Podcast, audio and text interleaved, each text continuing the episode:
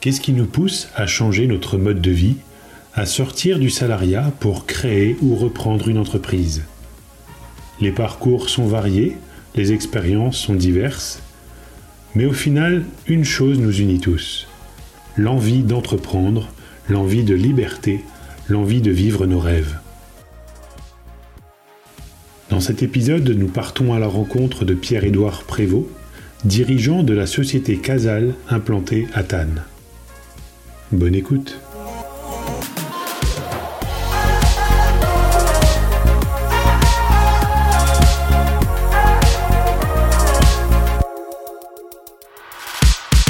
Je suis Pierre-Édouard Prévost, dirigeant de la société Casal, installée à Tannes. Euh, nous sommes une société textile dont les racines euh, datent de bientôt 200 ans. Euh, sur le site où nous sommes installés, ma famille s'est installée en tant qu'imprimeur textile euh, en 1841.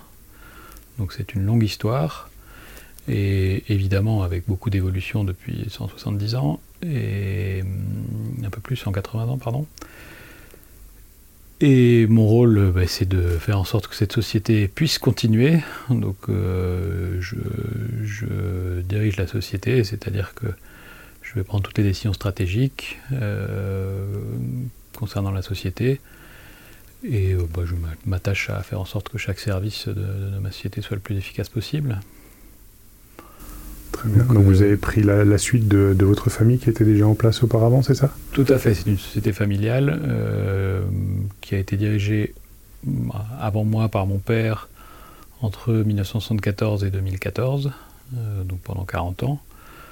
Euh, je n'ai rejoint la société qu'en 2012, donc avec une, une, période de chevauchement relativement courte de deux ans environ.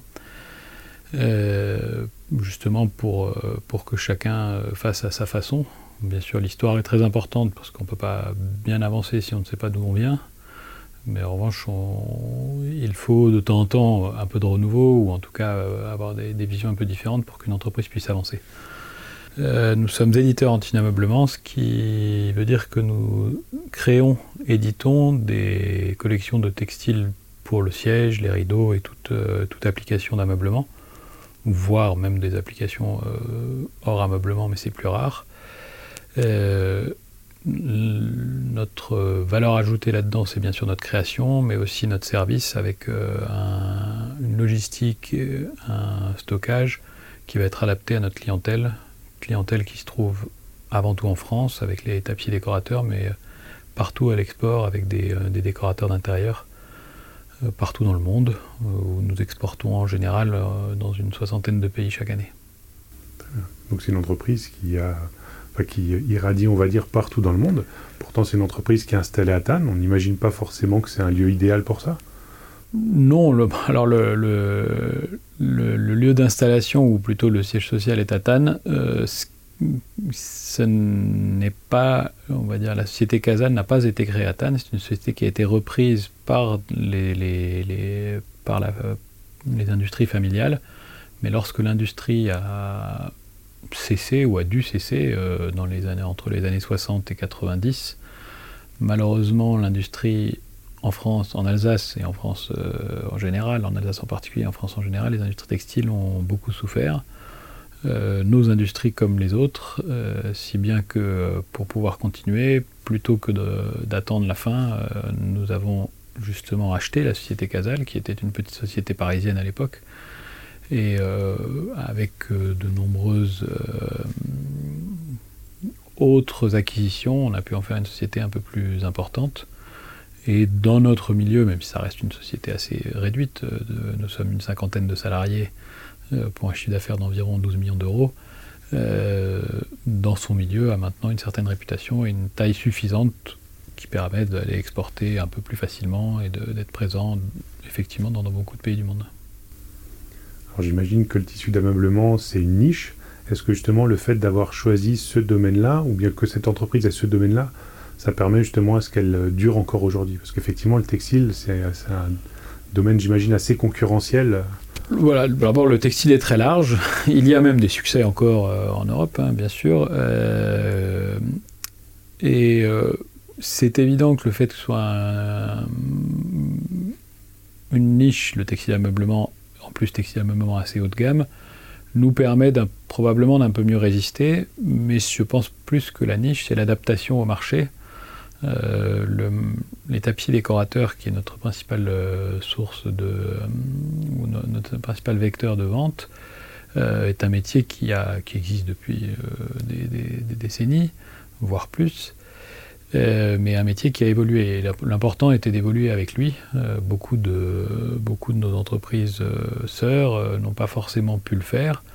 D'ailleurs, euh, depuis les années 70, même dans cette niche d'éditeurs de, cinéma le nombre d'entreprises a dû probablement être divisé par 4 euh, ou 5, euh, suite à des rachats ou des faillites ou des arrêts des dirigeants de, sociétés, manque de, faute de repreneurs.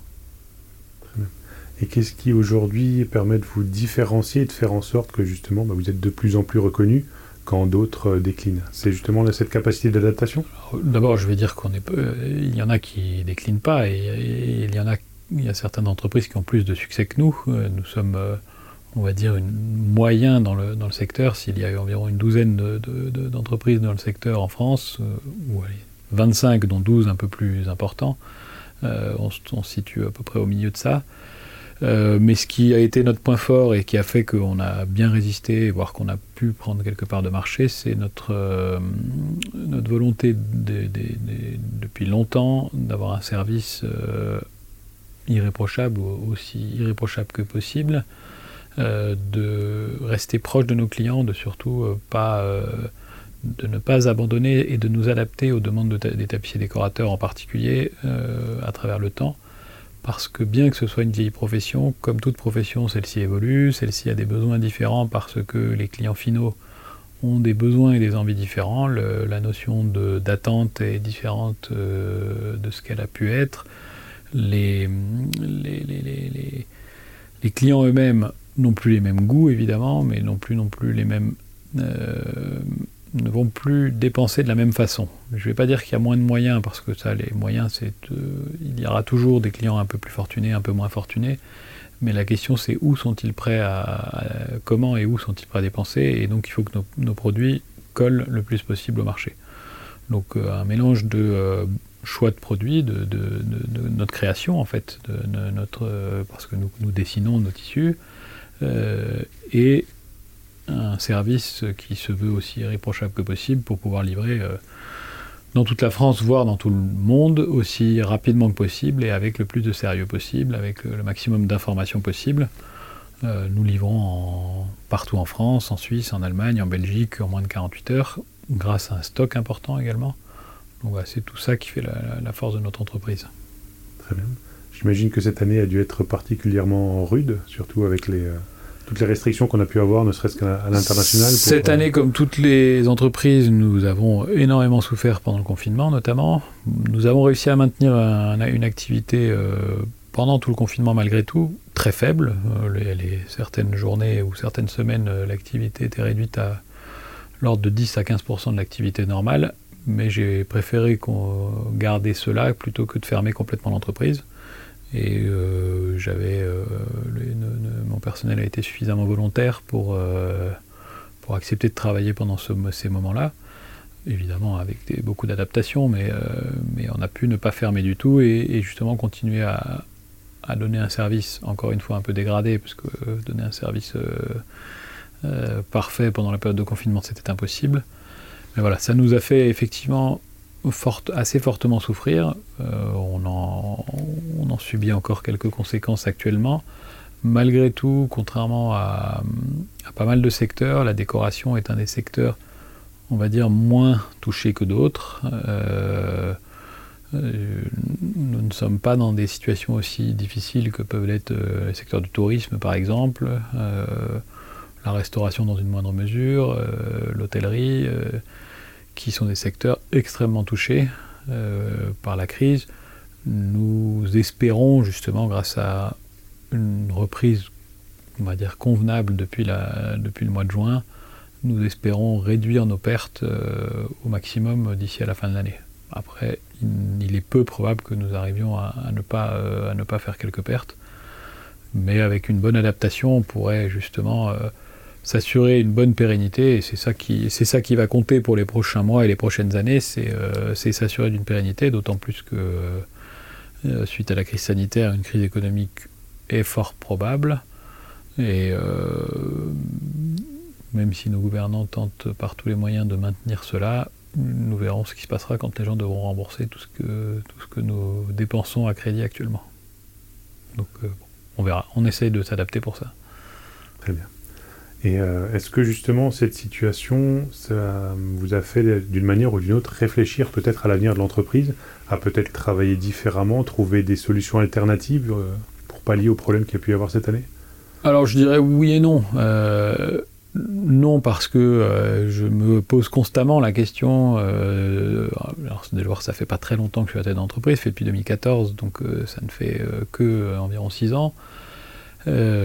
donc, depuis ces 6 ans, je me suis attaché à essayer d'adapter chaque petite partie de l'entreprise pour, pour la moderniser un petit peu, et sans jamais me dire que ce que je faisais était, était acquis, et surtout que de toute façon, il fallait continuer de moderniser et d'adapter l'entreprise euh, au fur et à mesure. Nous euh, nous n'avons pas attendu le Covid pour euh, faire des améliorations dans le digital, même si bien sûr on en est loin d'être au bout. D'abord parce que le digital évolue énormément et, tous les jours. Le Covid nous a, on va dire, forcé à, quelques adaptations, mais je ne suis pas sûr que ces adaptations vont tenir dans le temps. les, par exemple, l'activité commerciale a dû être fortement réduite. Euh, les, visites et les contacts étant euh, fortement réduits, nous avons, comme beaucoup, essayé d'adapter euh, notre stratégie pour mettre le digital plus en avant. Mais ça a assez vite ses limites, en particulier dans un métier où, comme nous, le, produit vendu a évidemment un look, mais a aussi un toucher, a une, une matière, il y a des, il y a des, sens qui ne sont pas que euh, la vue, euh, qui, sont, qui sont utiles pour faire un choix. Donc le digital a de toute façon ses limites. Euh, on va dire que pour certaines choses, ça nous a donné quelques nouvelles idées, mais ce n'est pas le Covid qui nous qui, qui m'a dit qu'il fallait évoluer. L'évolution, elle doit être constante. On doit surtout se préparer à chaque instant. Sans imaginer que le Covid pouvait arriver, nous étions prêts par une très bonne organisation, par euh, euh, une, volonté ou une possibilité de, flexibilité que je cherche à avoir, par euh, l'attention du personnel de Casal pour essayer de, très vite s'adapter à une situation, ce qui a été notre cas.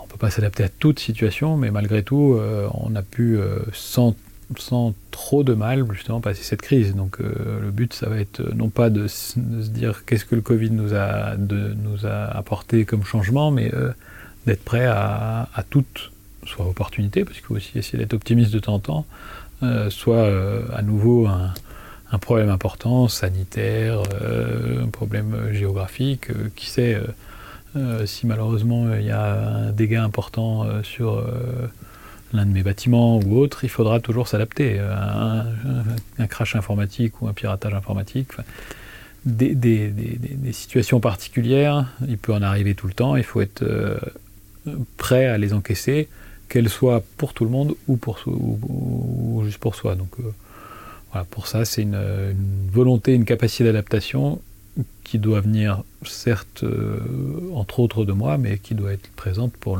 l'intégralité du personnel. Effectivement, ça fait déjà beaucoup de choses en, six ans depuis que, vous êtes là, justement, permettre de moderniser un peu l'entreprise. Comment est-ce que vous en êtes arrivé euh, euh, jusque-là? Quel a été votre parcours auparavant en termes de scolaire et puis peut-être les premières expériences euh, professionnelles? Alors moi je suis, j'ai passé mon enfance à Tannes, donc je suis un enfant de Tannes, mais j'y suis parti assez tôt, en 1996. Euh, bah, pour faire mes études à différents endroits en France, euh, près de Lille, à Nice euh, et, à l'étranger, un peu aux États-Unis.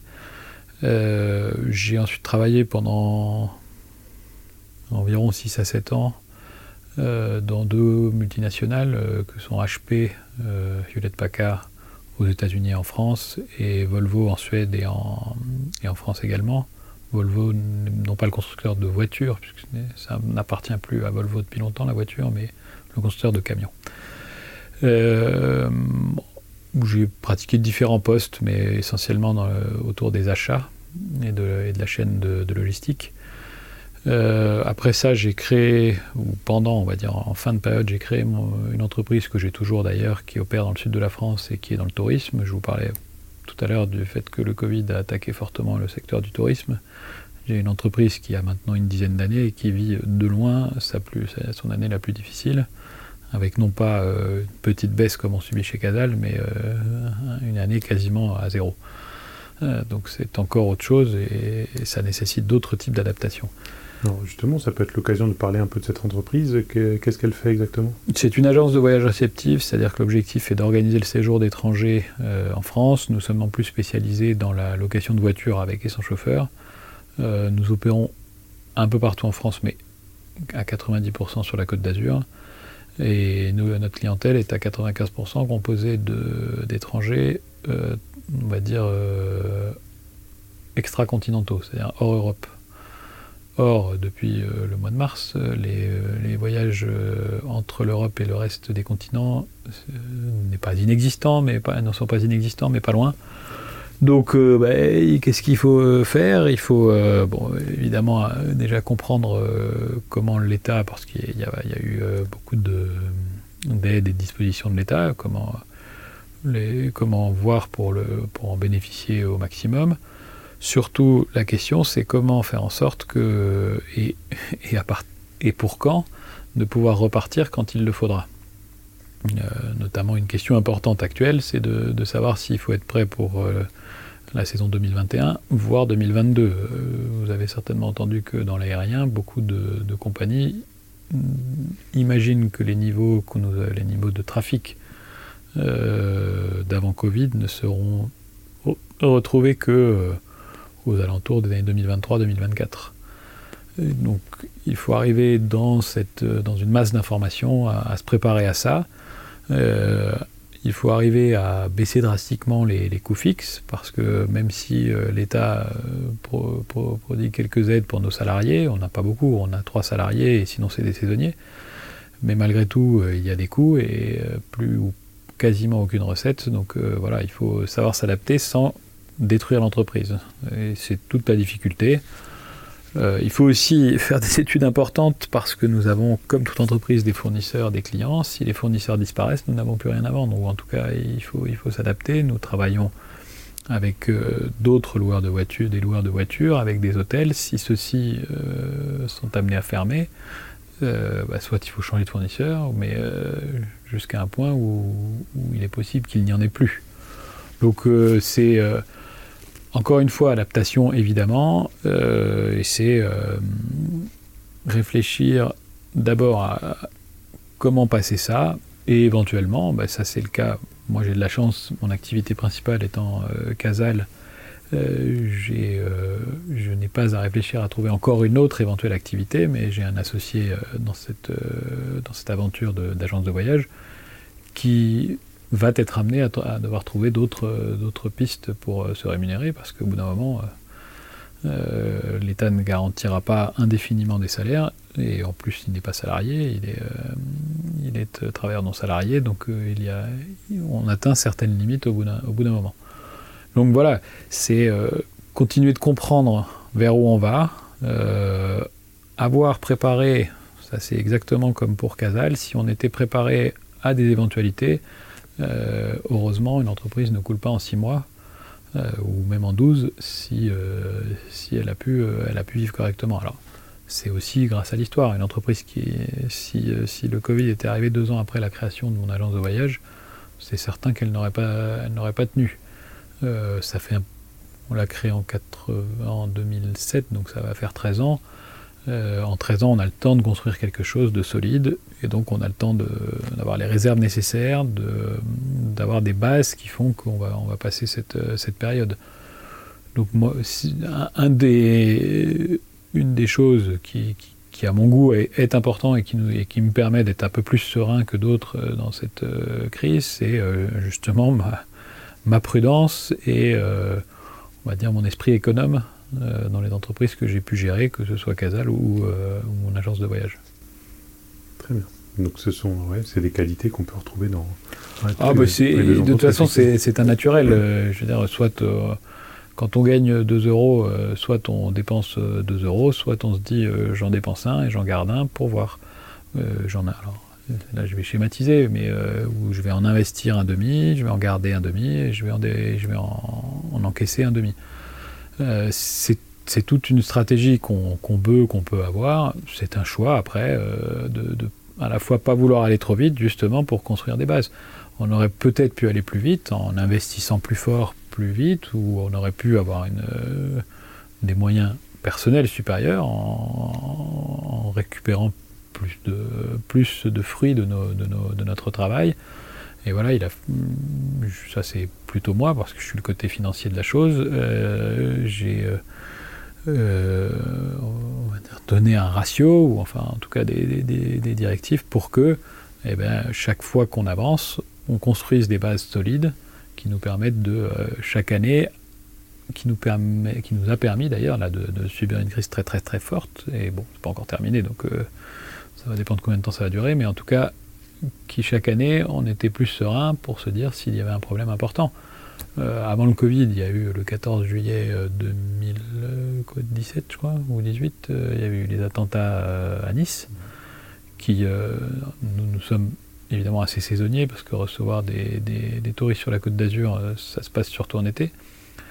ça a été un risque très fort, bon, qui s'est avéré heureusement c'est très malheureux pour l'attentat évidemment et pour les victimes, mais qui s'est avéré heureusement sans un impact trop fort sur le, les habitudes des gens, que ce soit les Français ou les étrangers euh, sur la côte d'Azur, mais ça aurait pu l'avoir.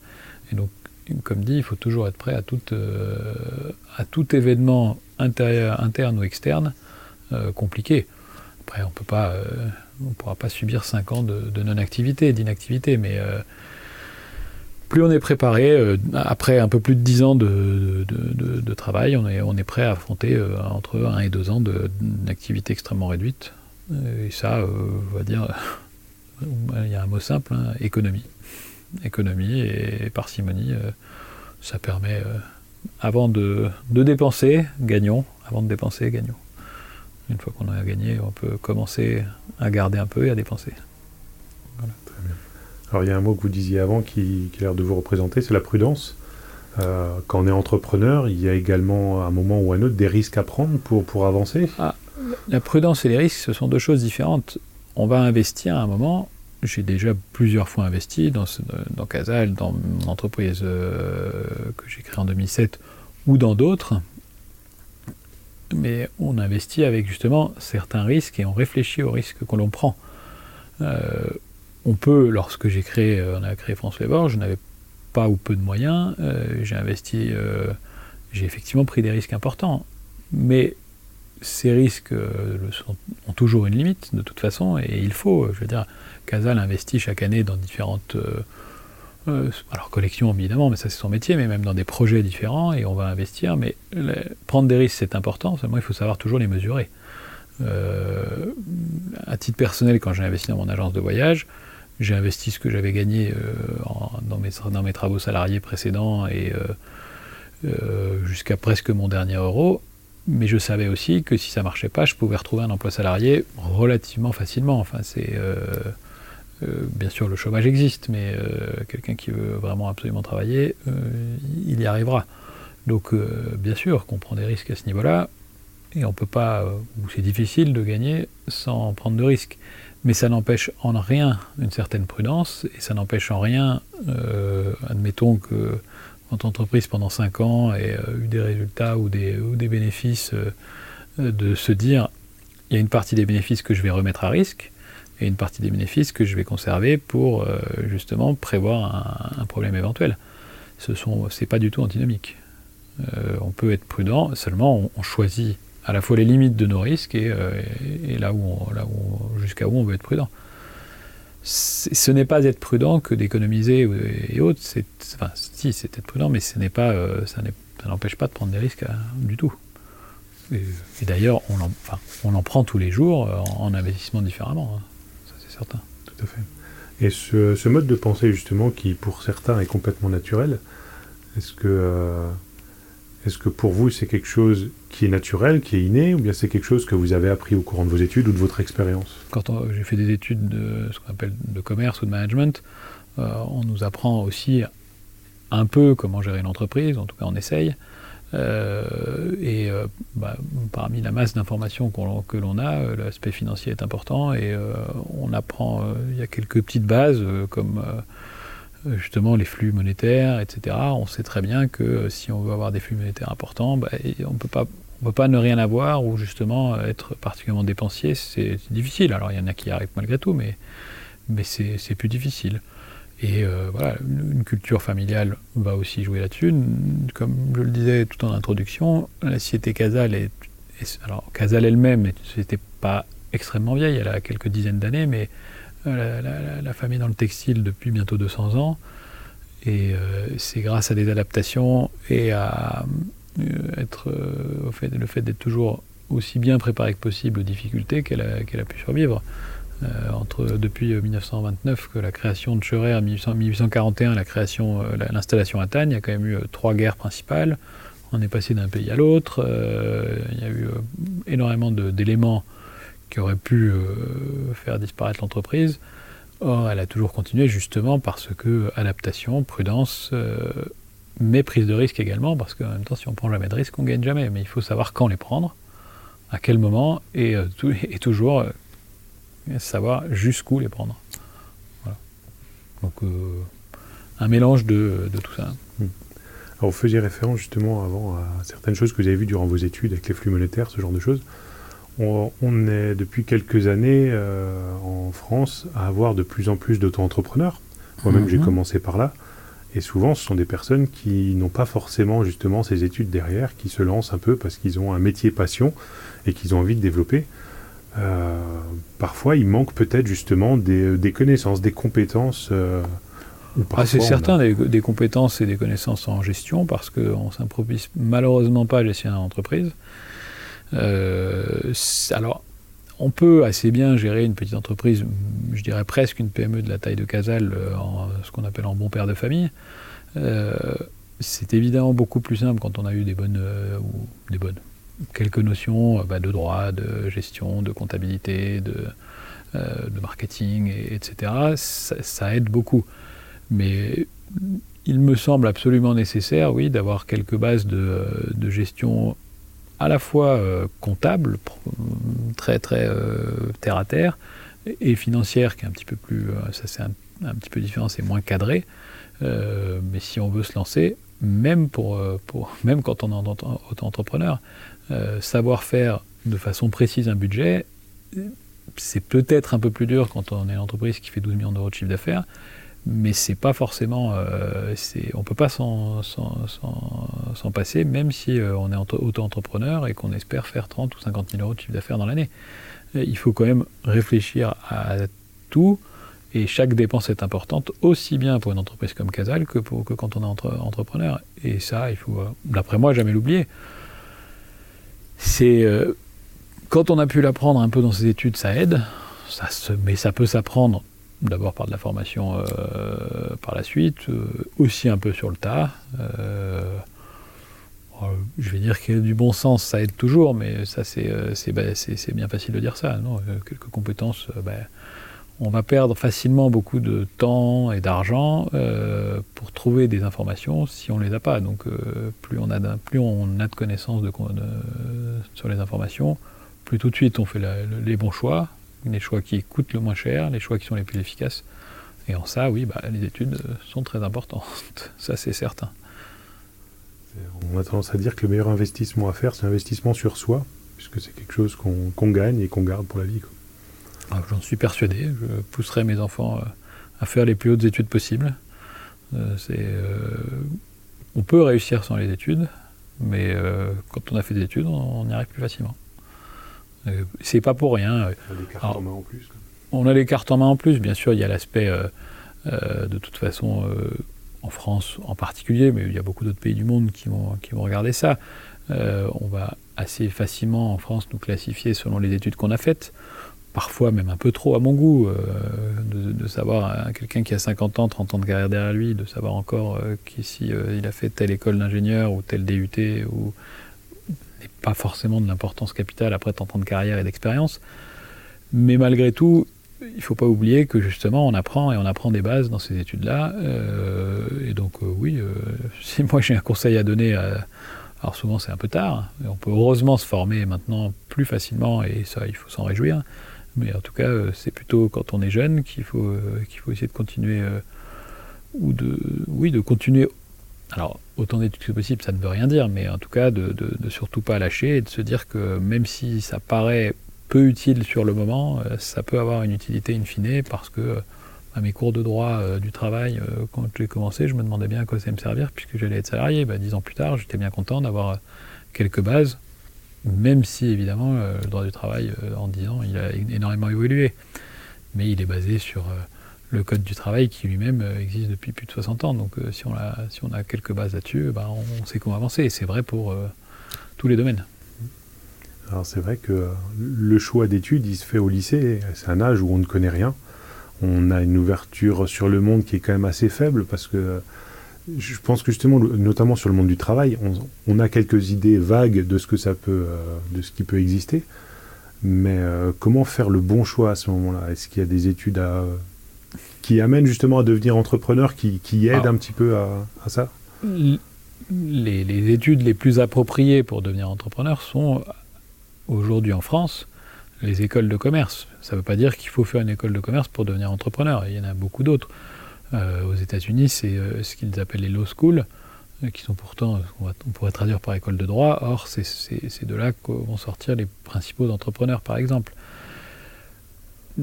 Pour moi, là, on va avoir des compétences plus élargies. On va être moins, moins, moins spécialiste. Mais non, ce qui est important, déjà, c'est de savoir d'essayer de comprendre les capacités de chacun, parce que malheureusement, euh, tout le monde n'a pas les mêmes capacités, que ce soit de travail, euh, même intellectuel. Hein, euh, tout le monde n'est pas capable. Si tout le monde était capable d'aller à Polytechnique, ça se saurait. Hein, et puis de toute façon, il n'y aura, toujours que 300 élèves à Polytechnique, 400 à HEC, et, ainsi de suite, jusque, jusque telle université ou tel BTS ou tel CAP. Enfin, c'est vrai pour tout. Mais il faut déjà essayer, essayer de savoir où on peut aller, essayer d'avoir une petite idée euh, d'un choix. Euh, on en a quand même, même si au lycée on ne connaît pas tout le monde, mais on peut déjà avoir quelques vagues idées. Et puis ne pas hésiter, si on ne sait pas, à prendre les études les plus générales possibles, qui nous permettent de, justement de se spécialiser aussi tard que possible. Si on ne sait pas quelqu'un qui sait, quelqu'un qui euh, un pâtissier euh, qui sait qu'il a envie de faire ça et il peut, il va foncer vers un CAP, et il pourra euh, finir comme Pierre Hermé avec 120 magasins et une réussite fabuleuse. Donc il n'y a pas un chemin qui mène qui mène à ça. Et encore une fois, la réussite n'est pas forcément d'avoir 120 magasins ou, autre en plus. Donc, mais si on peut, on, on essaie d'aller le plus haut possible.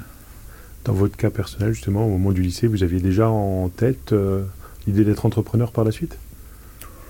Ça faisait partie des possibilités. J'avais, euh, je m'étais surtout dit justement, euh, je ne sais pas trop, donc essayons de faire les études les plus qui me laisseront les portes les plus ouvertes possibles, à savoir soit une école de commerce, soit une école d'ingénieur, parce que en étant en faisant une école d'ingénieur, on peut aussi le faire. J'ai fini par décider euh, d'aller plutôt dans le côté, euh, on va dire, euh, commercial, business, qu'ingénieur pur. c'est à la fois un choix et, puis une, et puis fonction de ce qui est arrivé justement dans les concours que j'ai pu passer. Parfois on choisit à moitié, on aimerait, et puis ensuite on va choisir ce qu'on estime le mieux en fonction de ce qu'on arrive à faire. j'ai pas, pas fait des études fabuleuses, j'ai fait des bonnes études. Euh, j'ai choisi ce que j'estimais être le plus intéressant, à la fois par rapport à ce que je voulais et par rapport à ce que je pouvais. Parce que bon, si j'avais pu aller à Polytechnique, je serais allé à Polytechnique. or, euh, je ne me sens pas une âme absolument d'ingénieur. Euh, pour en revenir à Casal, donc vous êtes arrivé, vous disiez en 2014 dans la société Je suis arrivé en 2012 dans la société. 2012. Je travaillais pendant deux ans à différents postes pour, bah, pour connaître et apprendre la société parce qu'on ne dirige pas une société sans, en connaître chaque petit morceau. Donc le but c'était déjà de prendre la succession Oui, oui, en revanche c'était c'était pour ça. Mon, mon, père, sachant qu'il allait partir à la retraite, a cherché un repreneur. Il a assez naturellement commencé par demander à ses enfants. Je, après quelques hésitations, j'ai euh, fait part de mon intérêt et, donc on a travaillé pour ça, pour, faire une transition et encore une fois pour que la société puisse durer. On n'est de loin pas les seuls, mais pareil, ça demande quelques euh, préparations et un peu d'intelligence pour qu'une une transition se passe bien, surtout après, euh, encore une fois, plusieurs générations. beaucoup d'entreprises ont un peu de mal à passer le cap de la troisième génération, par exemple, de la deuxième, voire de la troisième génération. C'est souvent un peu plus dur soit parce qu'il faut s'adapter, soit parce que euh, les dirigeants n'ont pas, sont, sont, restés trop fortement baignés dedans et, justement n'ont pas pu sortir un peu la tête de l'eau. Le, fait que j'ai pu avoir une carrière d'une petite quinzaine d'années avant euh, m'a aussi aidé pour, pour mieux prendre en main l'entreprise, forcément. Et euh, alors, diriger une entreprise comme, comme Casal, j'imagine que ça ne se fait pas tout seul. Vous êtes, je pense, entouré, vous avez des conseillers, des personnes qui connaissent la maison peut-être depuis longtemps ou qui connaissent le marché en particulier? Oui, j'avais évidemment en reprenant la société, j'ai repris avec la société le personnel qui était, de, qui était dedans, avec euh, parmi, euh, parmi le personnel quelques collaborateurs très importants. Euh, et oui, de toute façon, il faut s'appuyer sur chacun, chaque personne qui travaille dans, dans l'entreprise, mais c'est pas, enfin, c'est évidemment un peu plus important de s'appuyer vers son, avec son directeur euh, des ventes, par exemple, euh, et son directeur financier, que euh, par mon, échantillonneuse, ou un coupeur ou une, standardiste. Mais malgré tout, c'est aussi important de s'appuyer, de comprendre pourquoi ils viennent travailler, qu'est-ce que, que de, les aider à, avoir l'intérêt de, leur job pour l'entreprise, parce qu'il faut que tout le monde dans l'entreprise aille dans un sens, c'est-à-dire l'idée que faut que l'entreprise se, développe. Et bah, une entreprise, elle a un but, hein, c'est d'être rentable. Et donc, qu'est-ce que je peux faire à mon niveau pour, euh, pour améliorer ou pour en tout cas maintenir une, rentabilité convenable? Donc, euh, oui, je me suis appuyé sur pas mal de monde. Euh, l'expérience dans l'entreprise qui existait déjà? Il y a bah, l'expérience qui était déjà. Voilà. Après, depuis, depuis 5 ans, il y a déjà eu un renouvellement, de loin pas complet, mais il y a déjà eu un renouvellement important. Ça, c'est une, entreprise qui vit. L'expérience la plus importante que j'ai récupérée, c'est évidemment avant tout de, mon père, qui était le dirigeant, d'avant. Euh, mais pour ne pas avoir qu'un seul euh, avis et pour pouvoir justement euh, voir ça d'un œil un peu nouveau, il a fallu que je regarde avec d'autres, et aussi d'ailleurs chez d'autres chez d'autres sociétés confrères.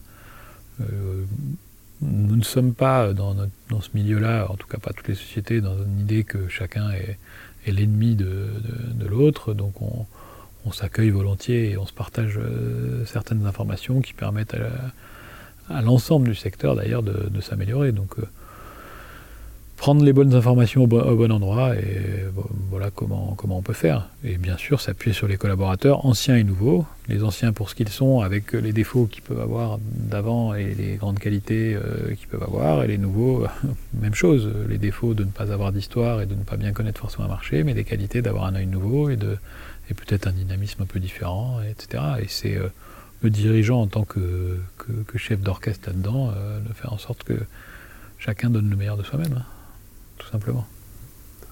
Alors cette, euh, cette dynamique, justement, cette, euh, comment dire, cette entente avec les, autres entreprises qui ne sont pas concurrentes, comme vous le disiez. Mais sont concurrentes, mais on c'est pas pour ça qu'on est obligé d'être ennemi.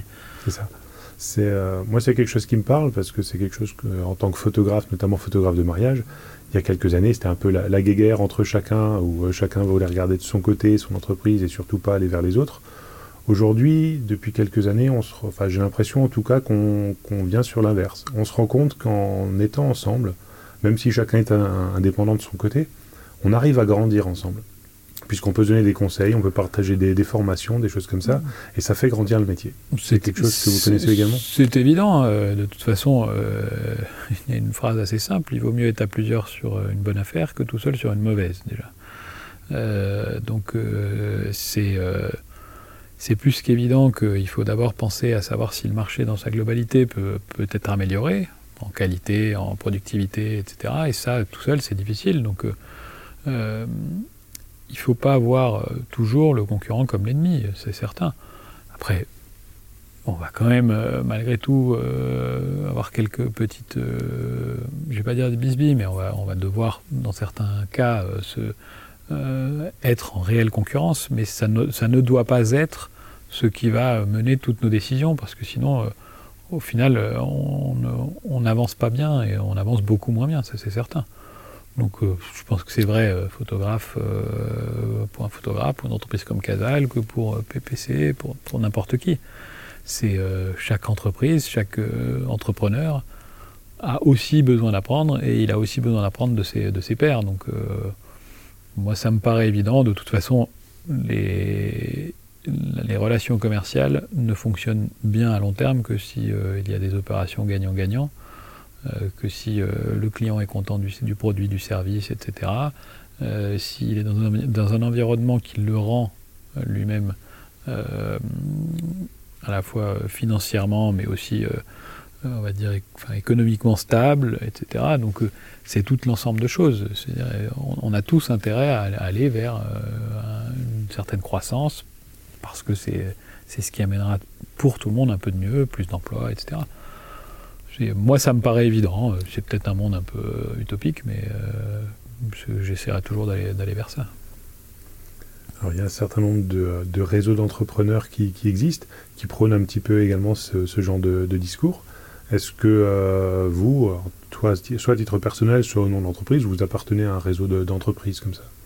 Non, aujourd'hui, alors, l'entreprise euh, fait partie de plusieurs euh, groupements d'entreprises, bah, les éditeurs de cinéma le, le pôle Lorrain Aménagement Bois, le pôle Textile Alsace, des, on fait partie de quelques groupements d'entreprises, mais euh, je ne fais pas partie d'un club d'entrepreneurs particulier. C'est plus euh, sectoriel que, euh, que le côté entrepreneurial. Parce que, pour une raison simple, c'est que j'ai pas beaucoup de temps à y consacrer pour l'instant. je suis encore relativement jeune dans l'entreprise, il faut encore que je construise, même s'il y avait des équipes en place, mais j'ai euh, voilà, il y a eu pas mal de, personnes qui, ont, euh, qui étaient en fin de carrière et donc qui, ont quitté. Donc il faut reconstruire et puis il faut adapter. Et ces temps-ci, euh, j'y consacre une bonne partie de mon temps. Donc, puis j'ai quatre enfants assez jeunes, donc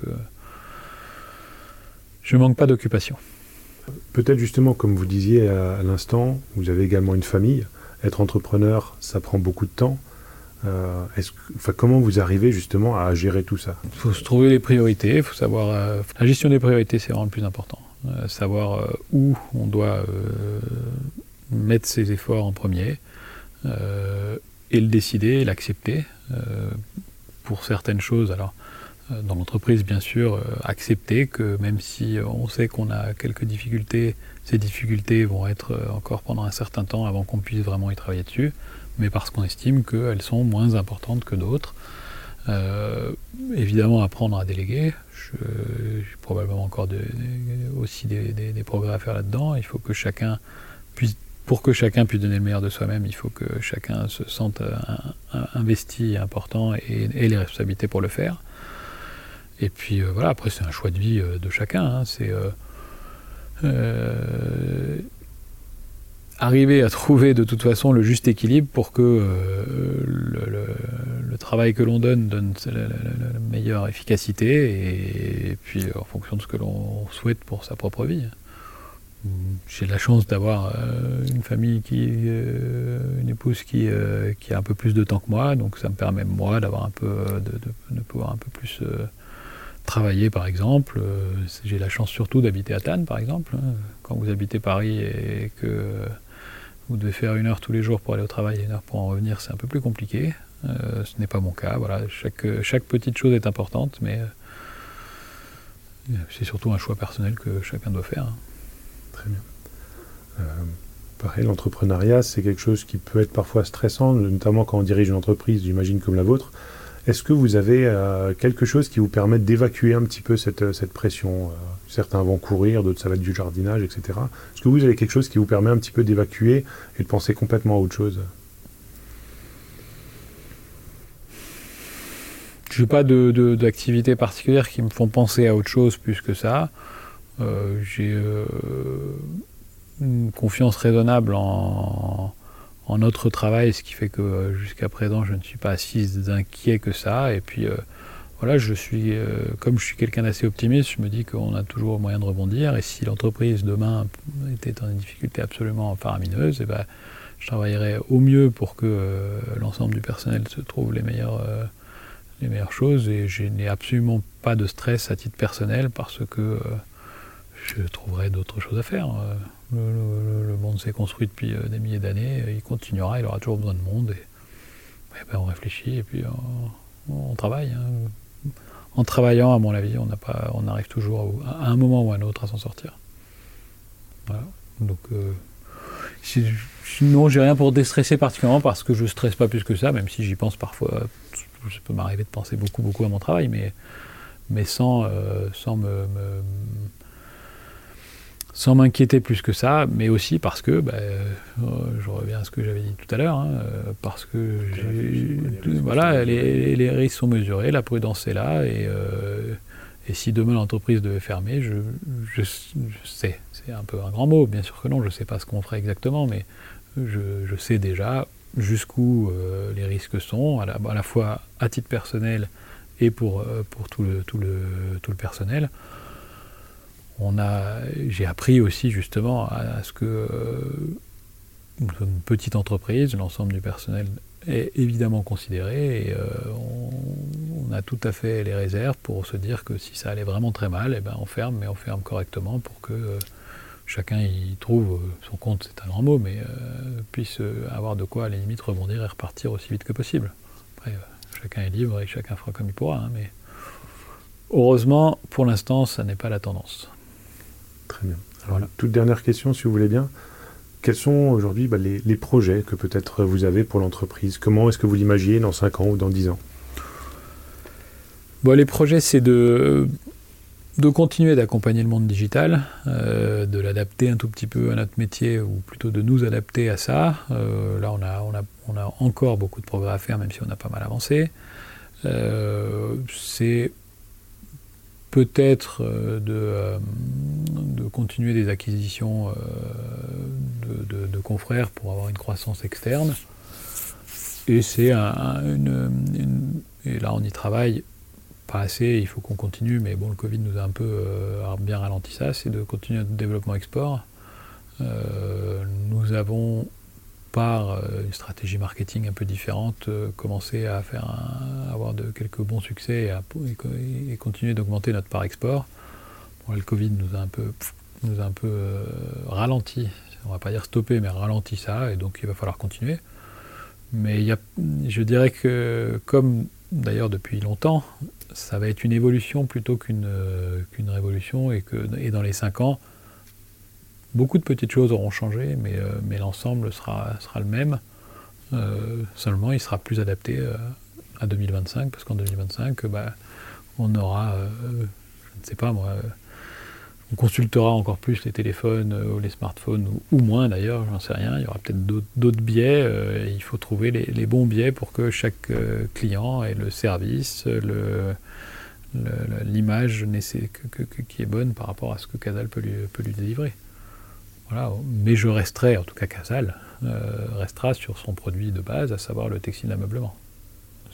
On peut vouloir faire autre chose, mais ça c'est autre chose. Et ça c'est, euh, c'est euh, moi à titre personnel, mais la société Casal, elle, elle restera dans son domaine parce que c'est, sa nature.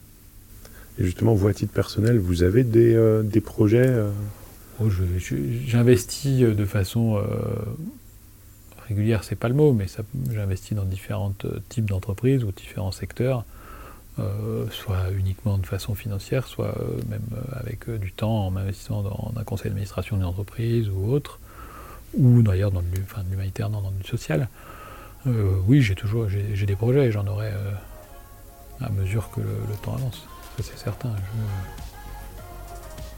Il n'y a rien de particulier. Enfin voilà, il faut, il faut toujours avoir les yeux ouverts mais euh, je pourrais euh, demain être dans un secteur automobile, dans le secteur aéronautique, euh, dans l'environnement. C'est selon à la fois ce en quoi je crois, les opportunités qui arrivent et le temps que je peux y consacrer également. Forcément. Parfait, merci beaucoup. je vous en prie. Merci pour votre écoute. J'espère que, comme moi, vous avez passé un moment agréable et surtout enrichissant. Et je vous dis à très bientôt pour un prochain épisode de Parcours d'entrepreneur.